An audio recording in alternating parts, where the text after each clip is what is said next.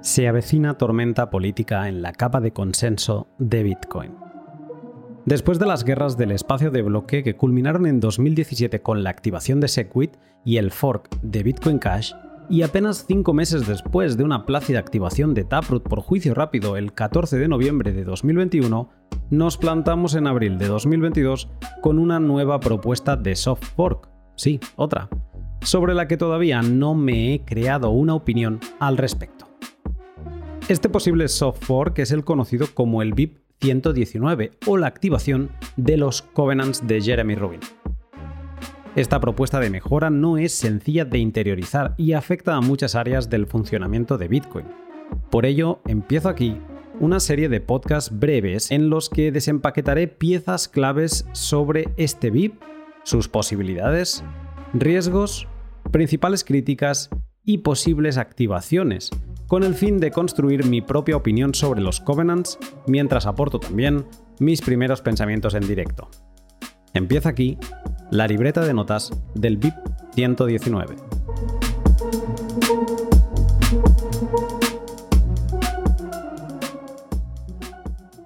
Esta serie de podcasts está patrocinada por mis sponsors habituales, todas empresas Bitcoin que utilizo y que respetan los valores de libertad y privacidad de Bitcoin.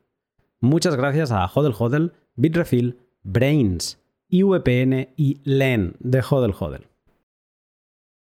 Capítulo 2. El BIP 119. Check Template Verify. La propuesta de este BIP la publicó, como decíamos ahora, Jeremy en enero de 2020. Aunque este tipo de documentos suelen construirse sobre documentación técnica difícil de entender para los no técnicos como yo, siempre incorpora secciones como el abstract o el resumen, en las que todo mortal debería entender qué se está proponiendo y por qué. Hay VIPs de varios tipos, por ejemplo el VIP 32 que regula la estructura de las wallets jerárquicas deterministas es un VIP de la capa de aplicación, como también lo es el VIP 47 que da fruto a las direcciones eh, y los paintings de Samurai. Pero luego hay otros, como este VIP que hoy nos ocupa, o el de Segwit y Taproot, que son VIPs de la capa de consenso, que implican un soft fork, un cambio en las reglas de protocolo retrocompatibles con nodos antiguos. De ahí que este VIP sea especialmente delicado. Para empezar a hacernos una idea de qué es y qué importancia le ve Jeremy Rubin a los Covenants para proponer activar por juicio rápido este VIP 119, he seleccionado las partes más digeribles de la sección de Abstract y Motivation. Iré leyendo la traducción que he hecho y comentando sección a sección con mis primeras impresiones. Valorad que no es ningún juicio final sobre los Covenants, es algo así como compartir mi proceso de investigación sobre ellos. Así que, sin más rodeos, empecemos. Seguramente antes de empezar valga la pena hacer una aclaración del vocabulario. Vamos a estar hablando continuamente de covenants. Los covenants es un concepto legal que se asemeja a una cláusula, ¿vale? O sea, cada vez que yo diga covenants, eh, me estoy refiriendo a aplicar cláusulas de gasto de monedas de Bitcoin. También se mencionan dos otros términos que son Check Template Verify o CTV, que sería como las siglas de, este vocablo. Esto se explicará ahora, pero es el opcode que se está proponiendo en este VIP y básicamente es el covenant, la cláusula en concreto que se propone activar con esta implementación del VIP 119. Yo creo que con esta aclaración del vocabulario si se interioriza bien, que todos son cláusulas y Check Template Verify es esta en concreto que se quiere activar, vamos a ir bastante bien. Empecemos con el BIP 119. Abstract. Este BIP propone un nuevo opcode bajo el nombre op check template verify para ser activado como un cambio a la semántica del op-nop 4. El nuevo opcode tiene aplicación para el control de la gestión de transacciones y la instanciación de canales de pago, entre otras aplicaciones que están descritas en la sección motivación de este VIP. Aquí hago un inciso, instanciación. He tenido que buscar qué significaba esto y la verdad es que he encontrado definiciones distintas. Me quedo con una aunque tampoco es relevante, ¿vale? Así que la podéis dejar pasar, pero la dejo aquí grabada. Instanciación es optimizar los recursos del sistema. La instanciación es un proceso dirigido por el usuario que le indica al software que lea los valores especificando opciones. Vale, ya está, dejémoslo aquí volando. Sigamos. Empecemos la sección de motivación. Los covenants, o cláusulas en español, son restricciones a cómo una moneda puede ser gastada más allá de tener o no una clave privada. Esta es una definición general basada en la definición legal y que incluso scripts simples que utilizan el operador CSV, Check Sequence Verify, ya la satisfacen. Añadir cláusulas o covenants a las transacciones de Bitcoin normalmente se refiere a añadir restricciones sobre a dónde podremos transferir ciertas monedas. Estos covenants pueden ser útiles para construir contratos inteligentes. Como los covenants son complejos de implementar y tienen el riesgo de introducir discriminadores de fungibilidad, no han sido considerados seriosamente para incluirlos en Bitcoin. Este BIP introduce un covenant un único covenant, o cláusula simple llamada template, que habilita un número limitado y altamente valioso de casos de uso, sin un riesgo significativo. A continuación, describo algunos ejemplos que estarán sujetos a esfuerzos de, estandarización futuros no dependientes del consenso. Parón aquí. Vale, o sea, primero de todo, dice que de lo que se trata todo esto es de crear una, un operador que permitirá aplicar condiciones de gasto que van más allí de, ah, yo tengo esta llave, puedo gastar este Bitcoin, que es lo que teníamos hasta ahora. Bueno, con una salvedad. Introduce el, o nos recuerda que existe algo que es el CSV, que es una condición de gasto que se utiliza en Lightning, lo hablaba de ello en el 147 con Jordi, que cuando tú vas a gastar una moneda, dice, bueno, verifica la secuencia, que es un campo que tienen las transacciones, y en ese campo puedes mm, que aparezca que esa moneda, aunque ya esté confirmada, no se va a poder mover hasta cierto número de bloques, ¿no? Entonces es un bloqueo que viene después de que esa moneda se haya confirmado.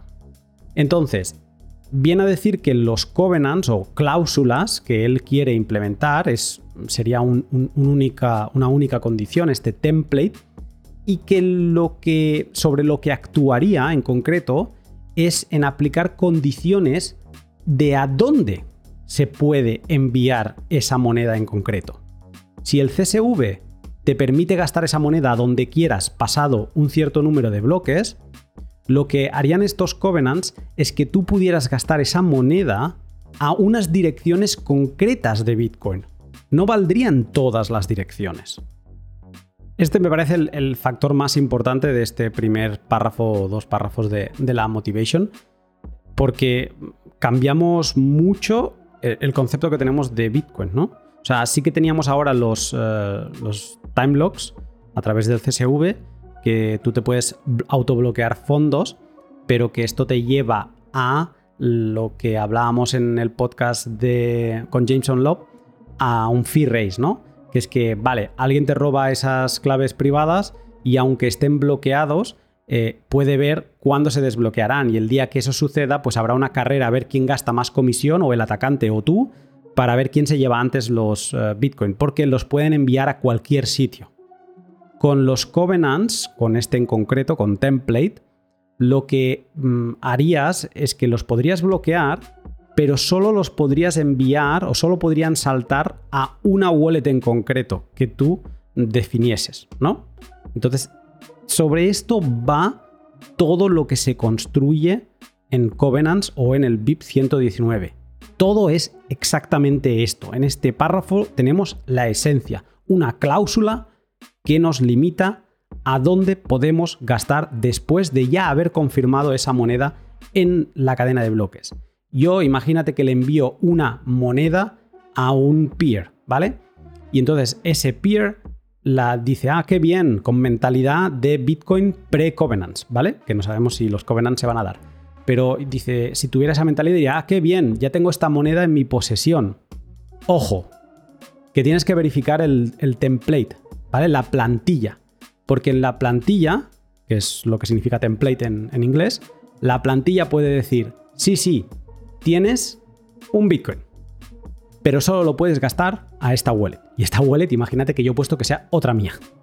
Entonces, es una situación un poco ridícula porque es como que tendría él la moneda, pero solo la podría gastar conmigo. Entonces es como una moneda bloqueada, no está quemada, pero mm, sería como una situación estúpida, ¿no? De mm, que está en, tierra de nadie. Entonces, bueno, esto es lo que entiendo de, esta primera parte. Y también eh, que quede claro que parece que solo promueven un tipo de cláusula, que es esta template. También a analizar a futuro cuáles son estos riesgos de fungibilidad que introduce mm, los covenants. Hay que investigarlo en, en otro capítulo. Vale, vamos a continuar con la lectura. Ahora, después de esta introducción, él pasa a enumerar posibles usos de este covenant en concreto, del Check Template Verify. Primer uso, transacciones con control de congestión o Congestion Control Transactions. Cuando hay mucha demanda de uso del espacio de bloques, se hace muy caro enviar transacciones.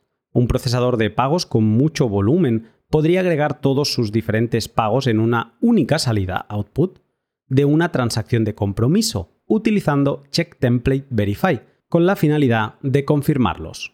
Entonces, un tiempo después, los pagos podrían expandirse fuera de ese U8 cuando la demanda por el espacio de bloques hubiera disminuido.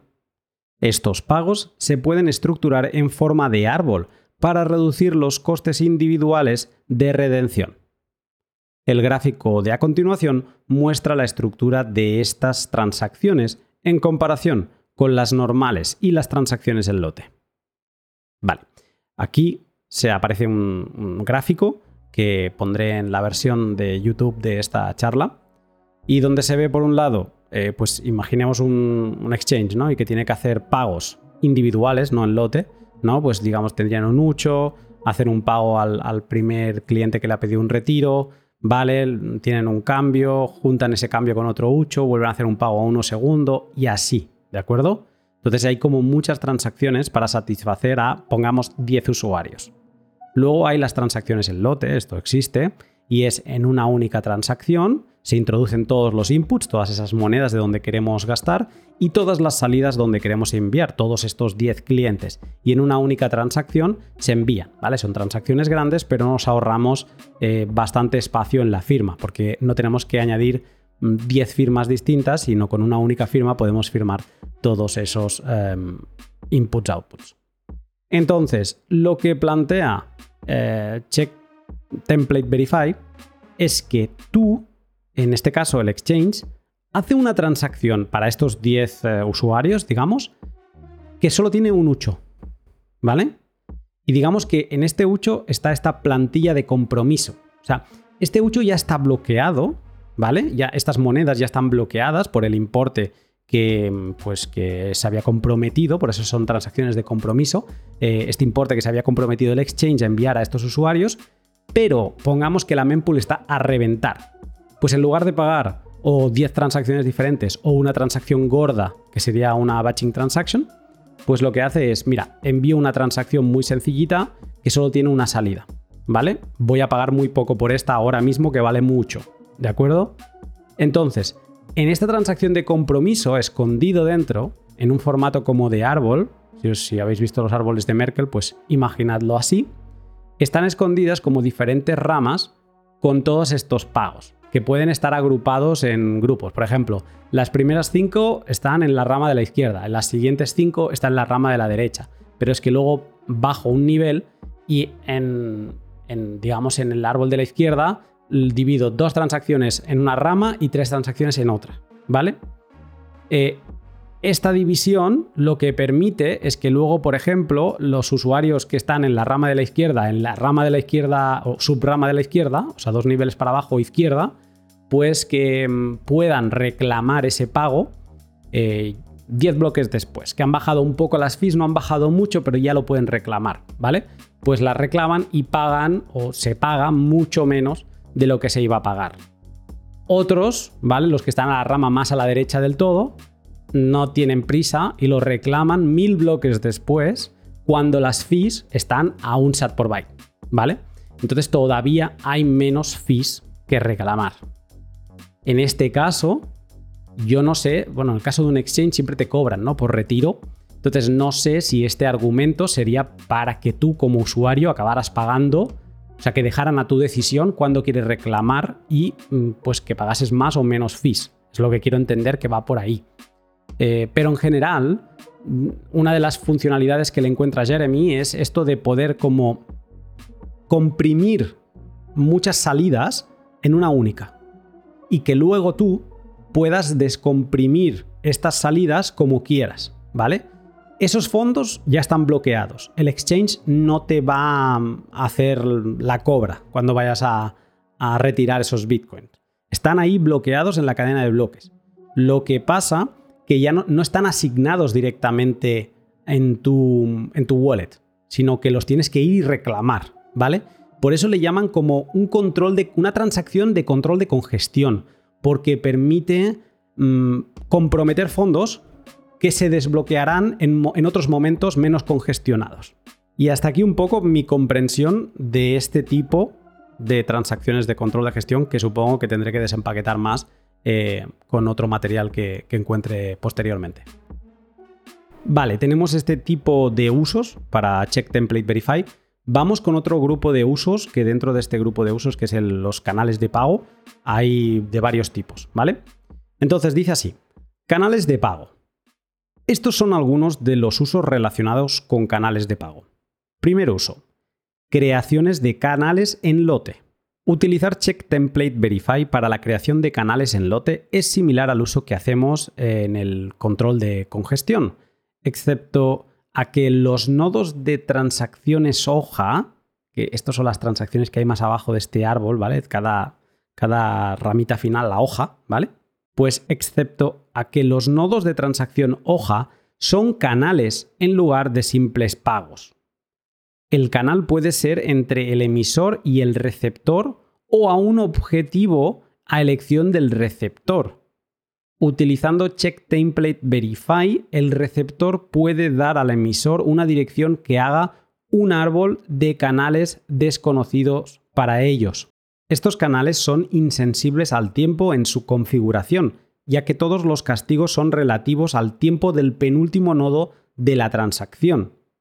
Por ello, las monedas enviadas utilizando transacciones con control de congestión pueden igualmente disfrutar de liquidez instantánea.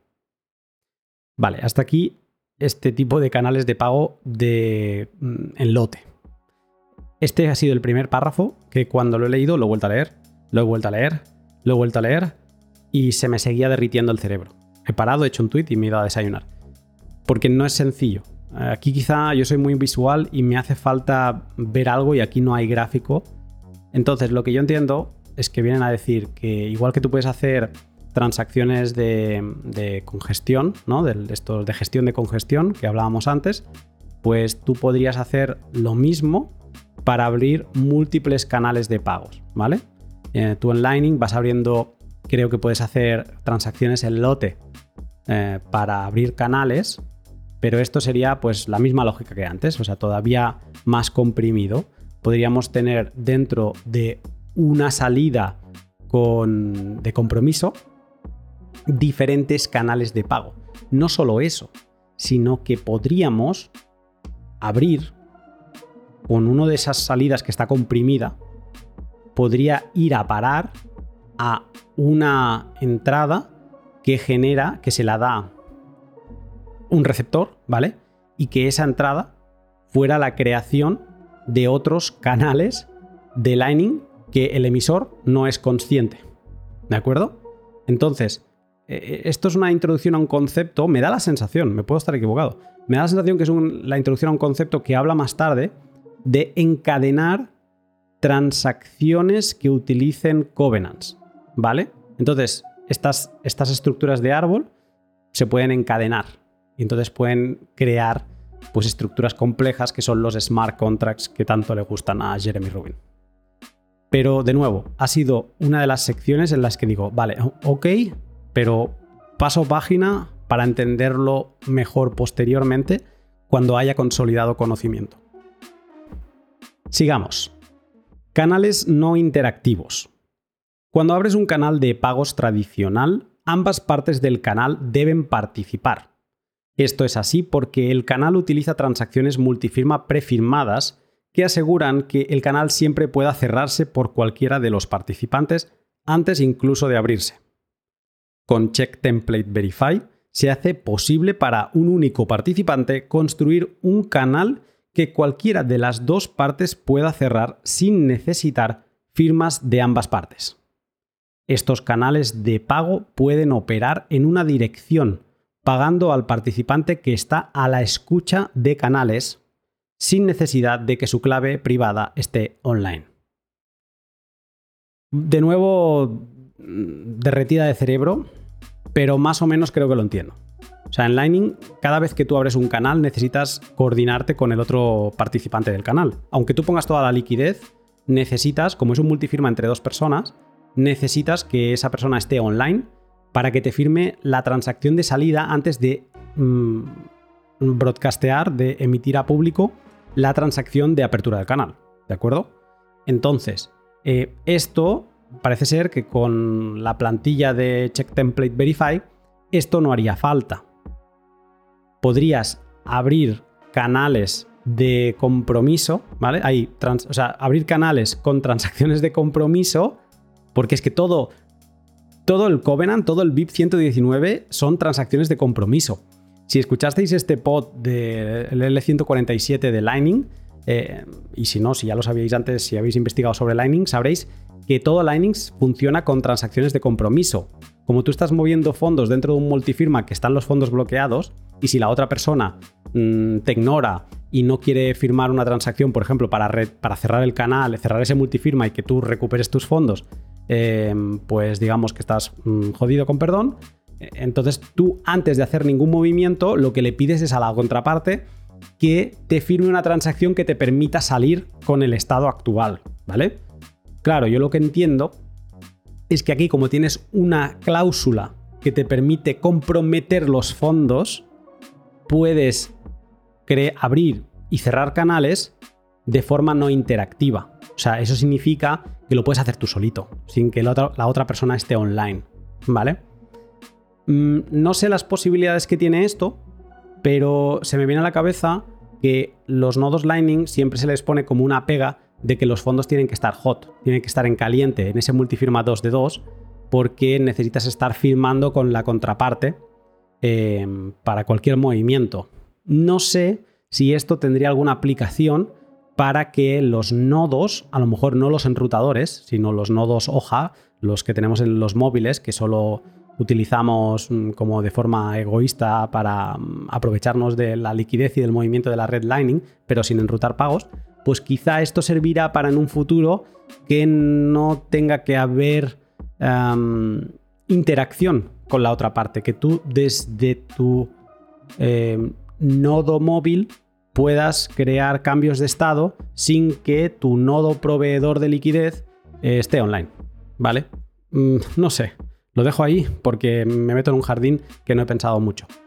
Vamos a seguir avanzando y creo que este es, sí, el último ejemplo que pone de canales de pago que habilitaría el Check Template Verify. Canales de enrutado incrementados. En el protocolo de la red Lightning, los contratos hasheados de bloqueo temporal, esto es lo que se conoce como HTLCs o Hash Time Block Contracts, son utilizados en la construcción de canales. Un nuevo HTLC es requerido por cada enrutado que el canal está ofreciendo. En el Bolt 2 el número máximo de HTLCs por canal está limitado a 483 como tamaño máximo de seguridad para evitar que la transacción sea demasiado grande para ser válida. En implementaciones comunes del software como LD de Lightning Labs, este límite se fija mucho más bajo, a solo 12 HTLCs. Esto es así porque aceptar un número mayor de HTLCs hace más complicado que las transacciones confirmen durante periodos de congestión. Al tener que pagar comisiones más altas, em, eso podría ser un problema. Así, similar a cómo el control de congestión gestiona transacciones normales, las actualizaciones de los canales de Lightning podrían hacerse dentro de un árbol de Check Template Verify, permitiendo a los nodos utilizar muchos más HTLCs de forma segura. Como cada HTLC puede tener su propio bloqueo temporal en el árbol, esto también mejora la latencia y sensibilidad del protocolo de Lightning en cierres de canal en disputa. Vale. Eh, cada vez voy leyendo más y todo esto de Check Template Verify me parece una especie de paluego. Es decir, mm, firmo una cosa con huchos comprimidos en un único hucho y ya luego ya lo gestionamos. ¿Vale? Esto no sé si será útil o no, pero se podría entender así, ¿vale? Ya sea porque las fees son muy altas, eh, ya sea porque me quiero ahorrar fees, que es lo que parece aquí, ¿vale? Entonces, eh, para entender un poco esta funcionalidad nos tenemos que ir a Lightning. Lightning, si eres un nodo enrutador, por cada pago que enrutas, aunque no te vaya a ti, pero que sí que pasa por ti, estás gestionando un HTLC. Porque aunque no se queden fondos en tu lado, ¿vale? Bueno, en verdad sí que se te quedarán, se quedarán las fees que tú cobres por ese paso, ¿no? Ese peaje, pues estás generando una transacción, ¿vale? No retransmitida, bla, bla, bla, bla, bla, todo lo que es Lightning, pero estás generando una transacción. Vale, ¿qué pasa si de golpe te enrutas otro pago mientras ya estabas enrutando uno? Vale, pues tienes otra transacción. ¿Qué pasa si enrutas otro? Otra transacción, ¿vale? Entonces, llega un momento en que el máximo de transacciones que puedes enrutar según el ND es 12. ¿Por qué? Porque ¿qué pasa si tú debes cerrar todos tus canales en ese momento? Por la razón que sea, ¿vale? Tendrás, eh, tú tienes unos fondos, en cada canal tienes unos fondos comprometidos que no puedes mover, ¿vale? Un fondo de seguridad para ese fin, para pagar las comisiones on-chain de cierre de canal. Aparte de, bueno, evitar que le hagas trampas al contrario. Pero hay unos fondos comprometidos, ¿no? Entonces, si tú acumulas estos HTLCs, están por fuera de los estados del canal, ¿vale? De las transacciones de compromiso del canal. Son transacciones de a más a más.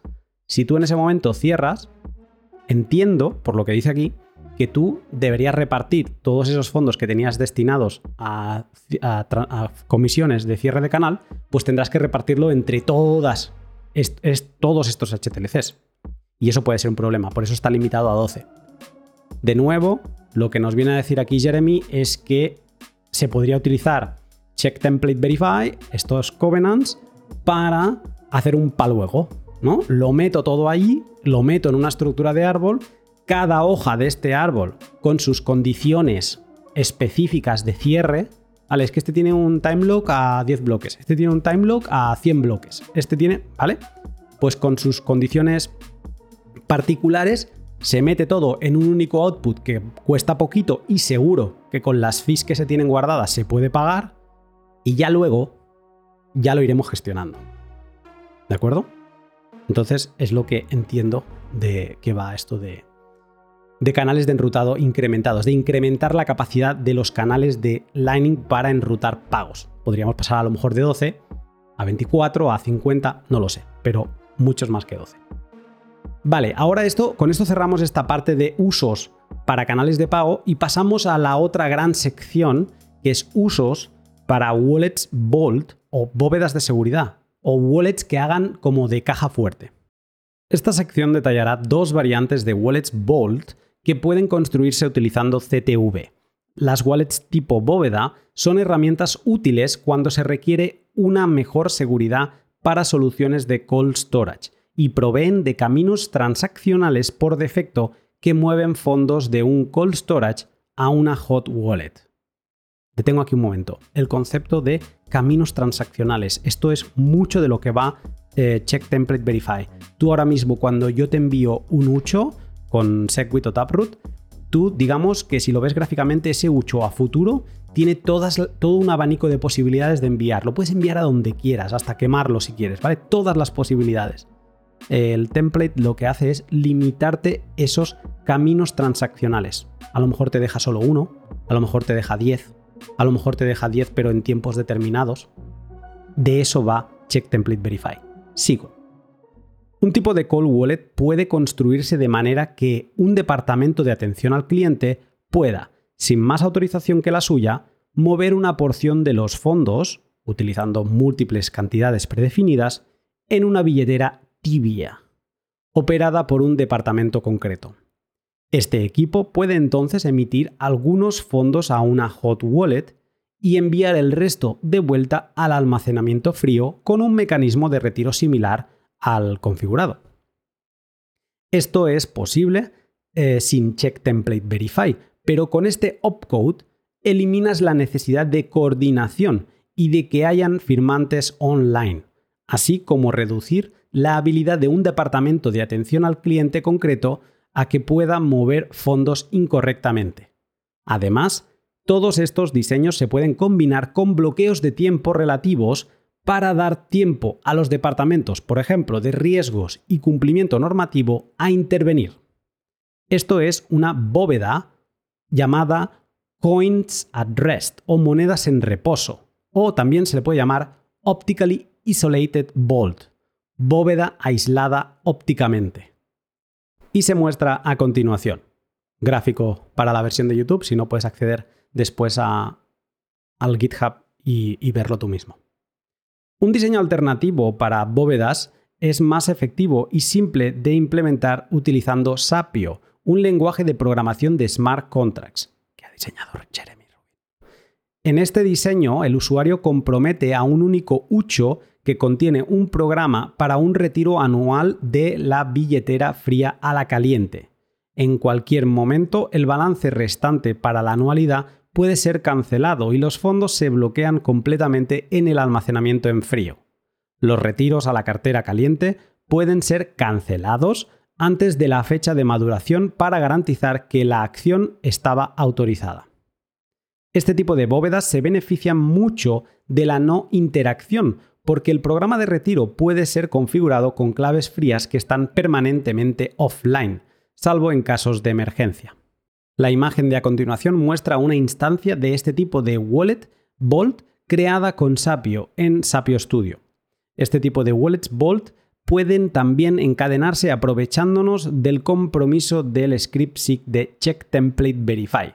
Este tipo de bóveda es la variante Coins in Motion o monedas en movimiento, donde las monedas viajan por la ruta de control.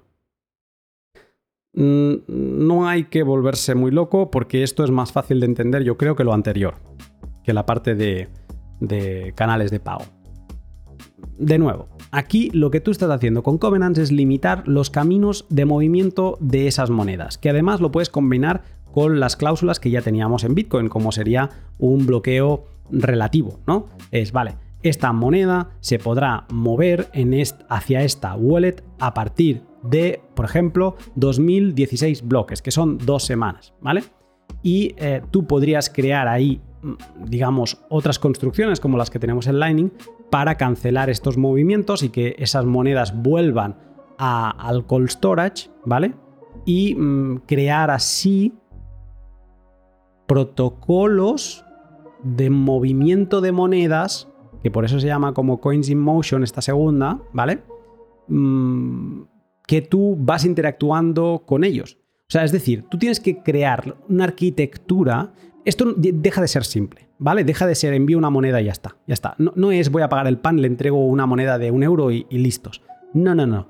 Es antes de salir de casa, yo programo esta moneda, ¿vale? Y va a ser una moneda de 10 euros.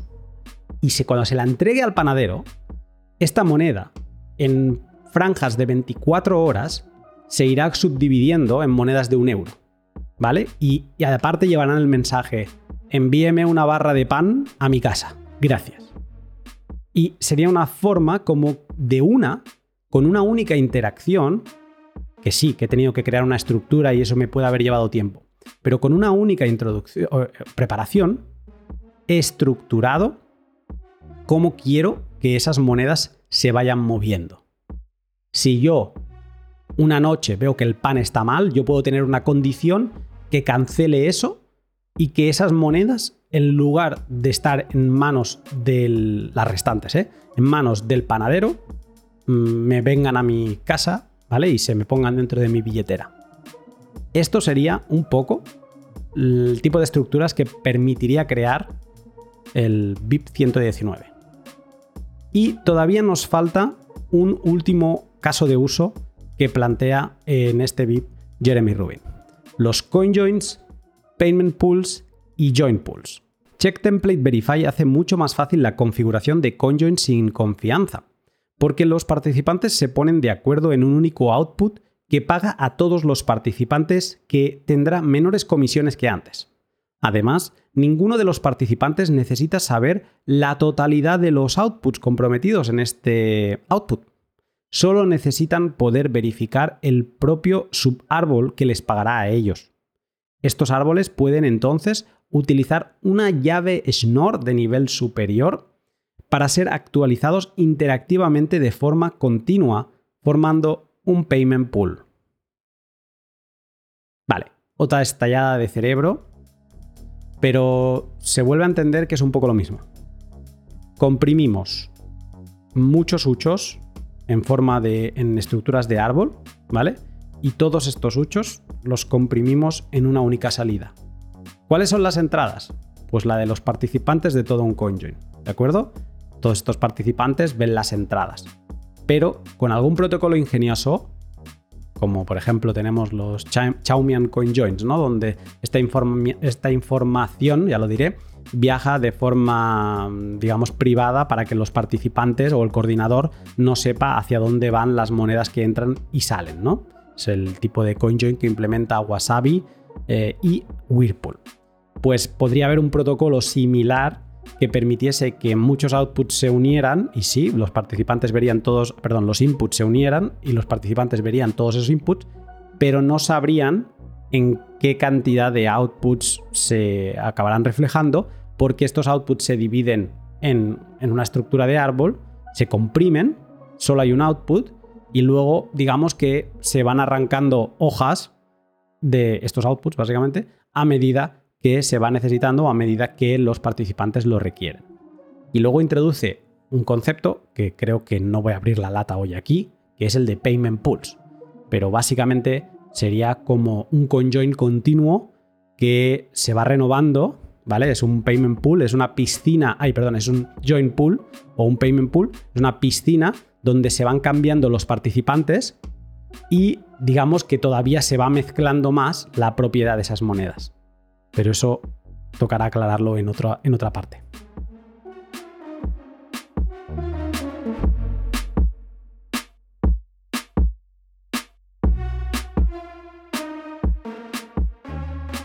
Y hasta aquí la parte de la motivation del VIP 119 publicado en GitHub. El VIP es bastante más largo con secciones como la de especificación detallada, implementación, lógica, retrocompatibilidad, referencias y una que es bastante interesante de leer, aunque algo más densa, sobre compromisos de diseño y riesgos, donde Jeremy expone algunos de los peligros y cómo él cree que no sucederán. Pero esta parte de los riesgos me la dejo para otro capítulo. Antes quiero hacer un wrap-up, un cierre con las cosas que me llevo después de haber leído el BIP 119. Primero, los covenants son cláusulas o condiciones que aplicamos a las monedas y que limitan hacia dónde podrán ser enviadas a futuro. Segundo, los covenants se han desechado siempre de Bitcoin por temor a riesgos de pérdida de fungibilidad. Tercero, Jeremy plantea activar un único covenant, el template o plantilla, que permitiría principalmente dos lógicas. Una como gestor de congestión para comprimir outputs, eh, salidas, en una sola para descomprimirlos en un momento futuro y así ahorrar fees o aplicar otras lógicas que se aprovechen de este mecanismo. Y otra lógica con la que prefijar los posibles destinos de un hucho y poder crear así flujos de mm, caja fuerte. Esto es seguramente lo más importante que me llevo de la lectura del BIP, el entender qué propone, ¿no? De qué trata esto. Al fin, lo he conseguido, creo. Y empezar a vislumbrar cómo cambiaría esto la forma que tenemos de entender Bitcoin. Porque es bastante distinto, ¿eh? Hubo un tuit el sábado de Nuno Coelho de Blue Wallet que me pareció bastante revelador. Sin covenants, eh, tú cuando tienes una wallet, ¿vale? Eh, y tú ves tus monedas, ¿no? Eh, sin covenants, tú puedes tener dos tipos de estado en estas monedas. Puedes tener el estado pending, que significa que este ucho está en la mempool pendiente de confirmar, o puedes tener el estado confirmado, que significa pues que la moneda ha sido incluida en un bloque y ya está lista para mm, volver a ser gastada. Con Covenants, un ucho añadiría dos estados más. El primer estado es, eh, sería comprometido, ¿vale? O sea, tendrías un ucho comprometido. Y mm, este, esto significaría que a esta moneda se le ha aplicado una compresión que es tuya y por eso te aparece en la wallet, pero que requiere de una segunda transacción de descompresión, ¿vale? Para tenerlo en un estado de confirmado, ¿vale? Entonces tendríamos este tercer estado que sería comprometido o comprometida y un cuarto estado que sería condicionado, en el que este ucho se habría confirmado, pero estaría sujeto a una condición para poder ser gastado. Esto sería el estado que tendríamos si hemos aplicado lógicas de caja fuerte, ¿no? De Volt. Esto de se puede gastar, pero solo a esa dirección, ¿no? Pues mm, estaríamos en este proceso, ¿no? Entonces, cuatro estados: pending, confirmado, comprometido o condicionado. Añadiré en la descripción el link del Twitter 1 porque mm, creo que con la imagen que añadía mm, se entiende muy bien cuál sería el funcionamiento futuro, ¿no? De, con los covenants, cómo cambia todo. Aunque mm, siguiendo su lógica, creo que hoy a 27 de abril de 2022 ya deberíamos tener más de dos estados en una wallet. Por ejemplo, si aplicamos un time lock, ya deberíamos tener un estado de condicionado. Eh, ¿Sería un multifirma 2 de 2 otra moneda condicionada, por ejemplo? No lo sé, lo dejo ahí para reflexión personal de cada una. Pero sí que es interesante llevarse de todo esto que covenants o cláusulas de cómo vas a poder gastar una moneda ya tenemos. Bueno, todo Bitcoin es un covenant, porque todo Bitcoin tiene una cláusula que solo la persona que posea la llave privada podrá gastar, ¿vale? Pero asumiendo esta que es como la más eh, esencial de Bitcoin, tenemos otras. Tenemos Check Time Lock Verify y Check Sequence Verify, que nos limitan Mm, temporalmente el movimiento de un ucho, ya sea relativo o total, ¿no? Pero ya tenemos. Entonces, lo que plantea Jeremy Rubin es añadir otro covenant que en este caso no sería un limitador temporal, sino que sería un limitador de hacia dónde puedes enviar esta moneda. Y obviamente se pueden combinar. Se puede combinar que esta moneda solo se pueda enviar hacia este sitio después de un determinado periodo de tiempo. Y ahí es donde empiezan todas estas combinaciones que a los bitcoiners nos da un poco de vértigo porque nos gusta tener a Bitcoin controladito, que haga pocas cosas, ya nos romperemos la cabeza en que con lo poco que tenemos poder hacer mucho y entonces añadir este covenant da este vértigo porque nos da la sensación que combinándolo con otras cosas, puff, esto se va a convertir en vete a saber qué, ¿no? Y bueno, yo creo que es un poco en el punto en el que nos encontramos. Y con esta reflexión mm, dejo el capítulo 2. Ha sido un capítulo de, bastantes reflexiones en vivo, más que el primero. Eh, y, espero que haya gustado. Si es así, pues te agradecería que me lo hicieras saber o no. O si te gusta más todo muy bien escrito y leído, pues también me lo puedes decir. Quedan todavía muchos temas que desempaquetar y no sé cuántos más eh, capítulos van a salir en esta serie. Pero creo que lo más interesante es que más allá de los temas técnicos de este VIP, em, los covenants nos van a hacer aprender mucho sobre política Bitcoin y hasta dónde la comunidad, desarrolladores, mineros y empresas están dispuestos a permitir que Bitcoin se flexibilice. Si estás en Bitcoin desde hace no mucho, creo que gracias a Jeremy Rubin vas a tener una clase express de política Bitcoin.